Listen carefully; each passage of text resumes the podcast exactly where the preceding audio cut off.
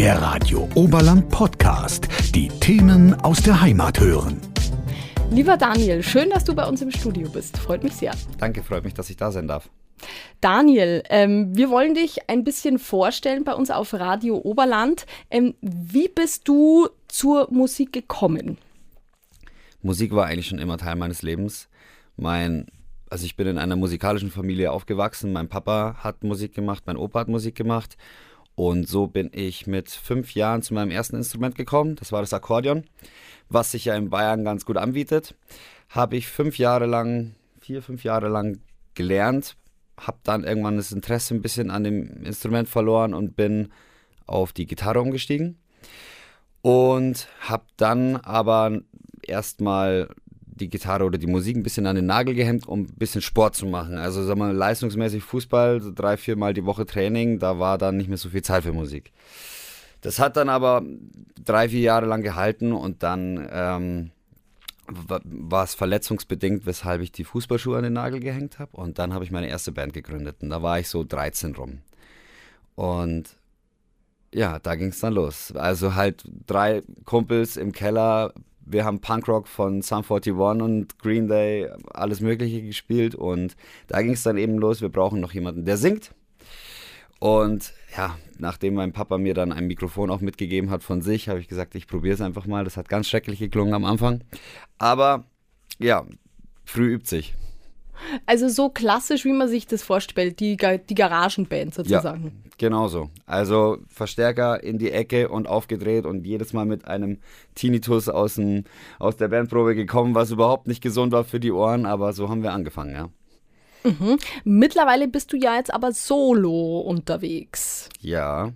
Also ich mittlerweile spiele ich in vier Bands ähm, weil ich natürlich auch von der Musik lebe. Also ich unterrichte noch, aber was die Live-Auftritte und Bandgeschichten angeht, habe ich drei Coverbands. Davon ist eine Party-Bierzelt-Band dabei, die im süddeutschen Raum ein bisschen bekannter ist. Die heißen The Mercuries. Da spielen wir halt Augsburger Plärrer, Festzelte und sowas. Dann habe ich zwei Gala-Bands und Hochzeitsbands und eben die eine Band, mit der ich meine eigenen Songs performe. Was tatsächlich vom von, also von, was eher mein Herzensprojekt ist. Die anderen Bands, die mache ich natürlich auch sehr gerne, macht auch sehr Spaß. Das ist aber auch in erster Linie dazu da, um Geld zu verdienen. Aber die andere Band, mit der ich meinen eigenen Songs mache, das ist mein Herzensprojekt und ich trete solo auf, ich trete aber eben auch mit Band auf. Aber dann bist du ja sehr, sehr vielseitig unterwegs. Also viel mit Freizeit ist so, wie ich es jetzt gerade rausgehört habe, äh, wahrscheinlich nicht bei dir. Ja, tatsächlich äh, hält sich das sehr in Grenzen, meine Freizeit. Also dieses, ich gehe mal Freitagabend oder Samstagabend in die Diskothek nach, nach München in den Club oder in eine Bar, hat sich eigentlich seit, seit zwei, drei Jahren echt erledigt, weil ich mit meinen ganzen Gigs so viel unterwegs bin, dass ich, wenn ich mal einen Tag frei habe oder halt mal einen Freitag nicht spielen muss, ganz glücklich bin, wenn ich daheim auf der Couch liegen kann mit meiner Freundin und halt den Abend mal ruhig genießen kann. Das glaube ich gern. Ja. Ähm, wir wollen uns jetzt auf dein Herzensprojekt sozusagen ähm, konzentrieren. Ja. Was ist das für eine Musikrichtung für alle, die es nicht kennen? Ja, das fragen mich tatsächlich viele und ich finde es jedes Mal wieder schwer zu beantworten. Ich würde ganz grob sagen, es ist Deutschpop. Aber da ich mein eigener Produzent bin ähm, und meine ganzen Songs selber produziere und arrangiere und durch meine Banderfahrung Punkrock-Einflüsse erlebt habe, funkige Einflüsse, aber eben auch ein riesen Country- und Irish Folk-Fan bin, kommen da diese Einflüsse halt immer wieder mal ähm, rein und man kann sie ganz deutlich hören in meinen Songs. Das heißt, ich sage, ganz grob ist es Deutsch-Pop, aber mit verschiedenen Einflüssen. Wie gesagt, Country, Irish Folk, Punkrock, naja, Punkrock ein bisschen weniger, Funk und ich habe auch Hip-Hop-Einflüsse. In meiner letzten Single habe ich mit einem äh, mit einem Bekannten oder mit einem Kumpel von mir einen Song gemacht, der Rapper ist und da habe ich dann auch wieder Hip-Hop-Einflüsse, ja. Da ist auch wieder die Überschrift vielseitig. Ja, genau, richtig. das aber zieht sich durch. Das ist das, was mir auch Spaß macht. Also jedem das seine, aber ich mag es halt auch, mich auszuprobieren und ich lege mich da nicht fest auf eine Schiene. Ich produziere so, wie es aus mir rauskommt und das sind halt so bisher die Songs gewesen. Und deswegen möchte ich jetzt nicht sagen, ja, aber das ist jetzt eher Irish Folk, das passt nicht so in den Deutschpop, sage ich. Man kann auch mal Risiken eingehen und mal wieder was Neues versuchen. Und so lasse ich mich da treiben. Jetzt bist du ja, du hast es ja schon angesprochen, nicht nur Sänger, du bist auch Producer, mhm. Songwriter und Mixing Engineer. Ja. Also du machst alles selber, kann man das so sagen?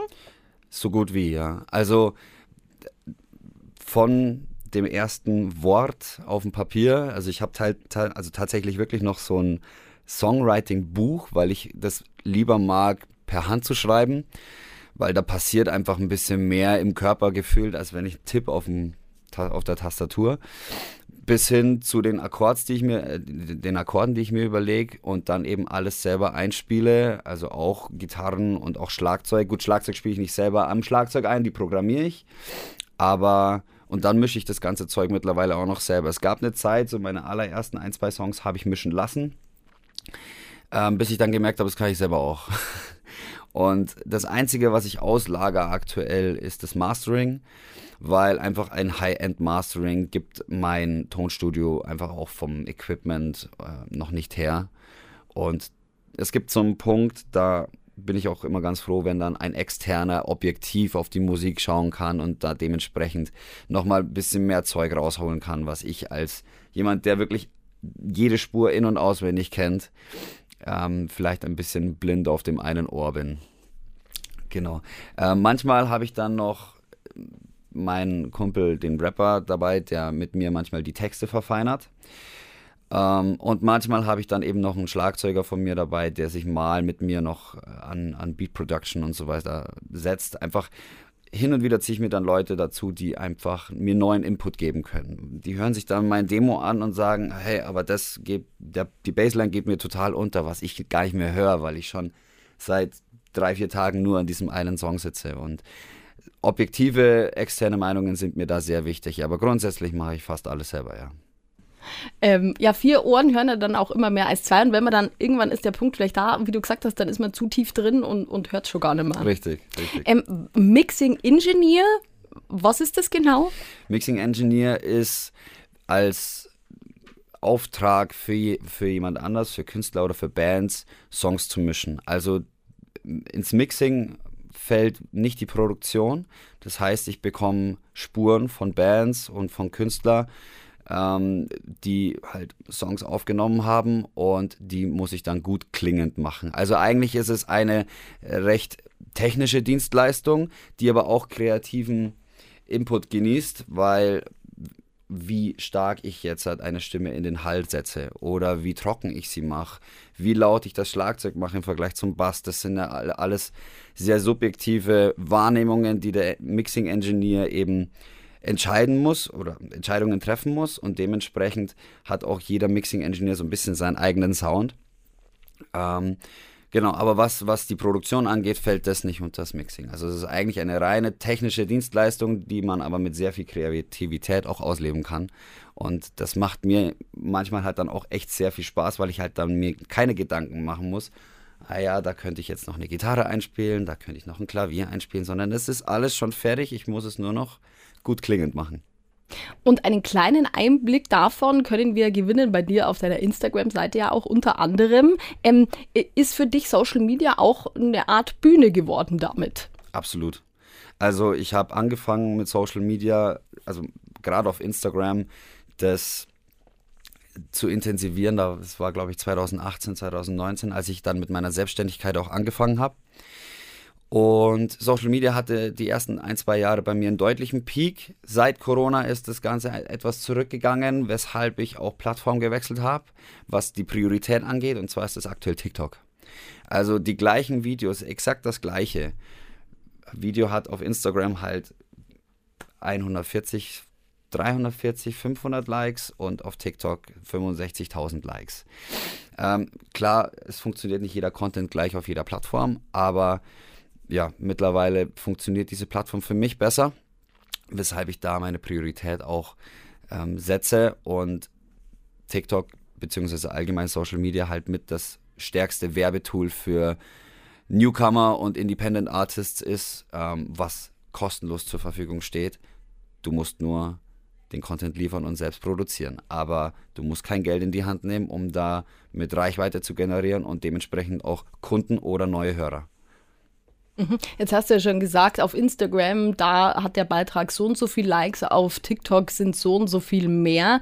Ähm, man lässt sich ja da schon leiten, dann auch, wie es ankommt. Was einerseits ja gut ist, aber andererseits kann es ja auch schlecht sein, wenn man was postet und denkt, okay, was kommt jetzt, wie viele Likes habe ich, dass man immer wieder nachschaut. Ja. Wie gehst du damit um? Es gab schon eine Zeit, in der habe ich mich da sehr unter Druck setzen lassen. Also gerade in den ersten zwei Jahren auf Instagram habe ich mit meinem damaligen Manager ähm, das so getimed und geplant mit den ganzen Videodrehs, die wir damals hatten, dass ich alle zwei Tage poste. Und das ist schon viel, über ein Jahr gesehen. Und da kommt dann der Kopf mit dazu, oh Gott, hoffentlich schaffe ich diesen einen Post noch und oh Gott, wieso kommt dieser Post nicht so gut an? Und ich habe echt auch lernen müssen, mich davon frei zu machen. Social Media ist wichtig, um Marketing zu betreiben, wenn man jetzt halt aus der Musikersicht das sieht. Trotzdem ist es nur Social Media. Und man sollte sich davon nicht zu sehr beeinflussen lassen, dass es wirklich ähm, die Stimmung von einem selber wirklich so beeinflusst, dass dann der ganze Tag nicht mehr gut ist, weil der Instagram-Post jetzt hat nur 300 Likes bekommen hat statt 3000 Likes. Im Endeffekt ist es nur, sind es nur Zahlen, die sind zwar schon unterm Strich wichtig fürs Marketing, aber man sollte sich nicht so dermaßen davon beeinflussen lassen, dass es ähm, ja, deine Stimmung beeinflusst. Ähm, auf Instagram habe ich jetzt auch gesehen, ich selber habe kein TikTok, deswegen habe ich jetzt auf Instagram zurückgegriffen. Ähm, Out Now, die ganze Nacht lang. Das war tatsächlich, das ist der letzte Song, der rauskam, eben mit dem Rapper ähm, Part alias, oder Torben alias Part, mein bester Kumpel von früher, mit dem ich damals auch Fußball gespielt habe und der mit mir hin und wieder mal Texte schreibt. Wir haben immer wieder mal so Studio-Sessions bei mir ähm, und an diesem einen Abend war es dann eben so, dass der Torben gesagt hat, hey, ich hätte unbedingt Lust, mal so einen Song Richtung Apache, Richtung Raf Kamora zu machen, nur nicht mit ganz so derben Texten, sondern so ein bisschen in unserem Stil. Hab dann angefangen, den Beat zu machen. Ich habe mal ein bisschen rumprobiert. Der Torben hat angefangen, Texte zu schreiben hinter mir auf der Couch. Ich habe dann immer wieder mal Schmunzeln hinter mir gehört, wenn er wieder eine coole Idee hatte. Und dann ist das Lied tatsächlich innerhalb von einem Tag entstanden. Dann hat es zwei Wochen gedauert, bis wir den Rest aufgenommen hatten, verfeinert haben, bis ich es gemischt habe. Bis es zum Mastering gegangen ist, war es dann, waren es dann vielleicht drei, vier Wochen, dann war der Song fertig. Wir wollten einen Song machen, den die Leute die ganze Nacht lang hören können. Der eventuell dann sogar auch den Nachbarn auf die Nerven geht, wenn er das zehntausendste Mal jetzt schon läuft und der Nachbar mit, vielleicht mittlerweile dann ruft, dass es echt schon reicht und er den Song jetzt schon fast auswendig kann. Und genau diese, diese Stimmung wollten wir in diesem Song rüberbringen. Also dieses, wir sitzen beispielsweise am Abend zusammen in der WG und wir drehen die Musik auf und schalten komplett ab. Oder wir sind im Auto in der Großstadt und machen das Fenster runter und lassen jetzt alle diesen Song hören. Das singe ich ja dann auch in der Pre-Hook oder in dem Pre-Chorus. Da singe ich die Fenster auf, lasse es jeden hören die Nachbarn nebenan fühlen sich gestört. Ganz egal, wie oft du dich beschwerst, der Bass so laut, die Polizei höre ich nicht mehr. Und das ist eigentlich so ein bisschen die Kernaussage von diesem Song. Er soll Spaß machen. Absolut. Jetzt hast du gesagt, einen Tag, in einem Tag habt ihr den Song geschrieben. Ähm, zum Vergleich, ich kann es nicht einordnen. Ist es schnell? Dauert so ein Prozess oft länger oder kann man es gar nicht sagen? Ist es ganz unterschiedlich wahrscheinlich? Ja, das ist eine gute Frage weil es so unterschiedlich ist. Also die ganze Nacht lang war jetzt ein Song, der im Verhältnis schnell ging. Meine Single, die ich vor die ganze Nacht lang rausgebracht habe, Geister, hat mich deutlich länger oder deutlich mehr Zeit gekostet. Das waren, glaube ich, am Ende zwei, zweieinhalb Monate. Ich habe aber da auch mir wirklich die Zeit gelassen. Ähm, habe dann noch das Arrangement immer wieder mal umgeschmissen und gerade ganz viel Zeit in den Text investiert, der sagen wir mal, vom Niveau her nochmal was anderes ist als die ganze Nacht lang und dementsprechend da auch ein bisschen mehr ähm, Gehirnzellen investiert wurden. Und dann kann es halt schon mal sein, dass so ein Song auch mal zwei Monate geht mit der Produktion, weil ich ja auch noch nebenbei unterrichte. Also ich habe jetzt nicht sieben Tage die Woche Zeit, das zu machen. Aber es gibt dann auch einen Punkt, wenn ich zu lang brauche, dann lege ich das Ding auch weg. Was unterrichtest du genau? Ich unterrichte Gitarre und Klavier in Weilheim tatsächlich. Wie viele Schüler hast du? Es pendelt immer so zwischen 35 und 40, aber ich unterrichte halt auch nur drei Tage, also die drei Tage sind voll. Genau. Und äh, deine Schüler, wie alt sind die? Sind es äh, Jugendliche, Kinder, Jugendliche? Hast du auch Ältere, die bei dir lernen? Wie ist das? Hm, der größte Teil sind Kinder. Also ich würde es mal sagen, im Schnitt sind die, sind die Kinder zwischen 6 und 14 Jahre. Hat auch mit dem Grund, dass ich einmal die Woche im Kindergarten bin und da so ein bisschen musikalische Früherziehung mache und mit den Kindern halt singen, ein paar Rhythmusspiele mache. Und wenn die Kinder aus dem Kindergarten rauskommen, ist es halt dann interessant für Klavierunterricht und dann kennen sie mich schon. Also ich habe ganz viele ehemalige Kindergartenkinder, die jetzt meine Schüler sind. Habe aber auch ein paar Erwachsene. Ähm, sonst könnte ich auch nicht diese Anzahl an Schülern an drei Tagen machen, weil die Erwachsenen, gerade wenn sie entweder schon in Rente sind oder eben vielleicht selbstständig sind, können dann am Vormittag an den, zu den Zeiten, wo die Schüler halt nicht können. Und das ist auch ein ganz guter Mix, muss ich sagen. Also nur Kinder wäre, glaube ich, schon auch ein bisschen anstrengend. Die Kombination aus beiden macht's. Du bist ja da dann auch Vorbild. Absolut. Und das ist auch das, was ich daran so mag und so schätze. Weil wenn ich mich an meine Lehrer erinnere, was ich absolut tue, auch wenn ich sie nur ein halbes Jahr lang hatte, erinnert, erinnert man sich einfach dann doch wieder an die Zeit mit denen und an die Person und man kann in dem Fall die Kinder ähm, prägen und auf einen Weg bringen, Musik, also gerade jetzt musikalisch, ähm, und kann da sehr entscheidend sein. Und das ist das, was mir so Spaß macht, wenn Schüler bei mir vier, fünf Jahre sind, dann bin ich absolut Teil ihres Lebens. Und das ähm, ist ein sehr schönes Gefühl, wenn ich dann auch noch was Positives dazu beitragen kann, dass sie halt irgendwann sagen, hey, ich habe Klavierunterricht beim Daniel gehabt. Du unterrichtest, du singst selber, du hast verschiedene Bands, du schreibst deine Songs selber. Das ist sehr, sehr viel Musik, ist dein Leben. Das ist auch nicht der klassische 9-to-5-Job, dass man dann sagt, okay, ich gehe jetzt heim und, und schalte ab, weil dir fällt vielleicht irgendwann mitten in der Nacht irgendwas ein oder mhm. gerade wenn es, äh, weiß ich nicht, wenn du dir ein Butterbrot schmierst. Ähm, wie schaltest du ab? Was machst du in deiner Freizeit gern? In, der, in der wenigen Freizeit. In der wenigen Freizeit, genau, ich wollte es gerade sagen. Wenn ich wirklich mal nichts mache, also was mit Musik zu tun hat, dann verbringe ich tatsächlich am liebsten die Zeit halt mit meiner Freundin und mit meiner Familie.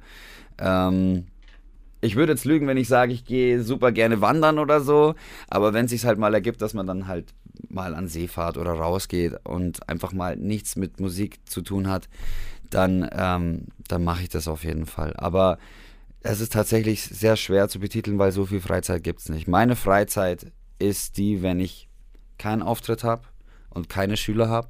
Und dann bin ich meistens trotzdem im, trotzdem im Studio und mache irgendwas mit Musik, weil es halt meine Herzensangelegenheit ist. Daniel, vielen, vielen Dank für den Einblick, den du uns gegeben hast in deine Welt, in dein Musikerleben. Hab mich sehr gefreut, dass du da warst. Gerne, danke, dass ich hier sein durfte. Radio Oberland, so klingt meine Heimat.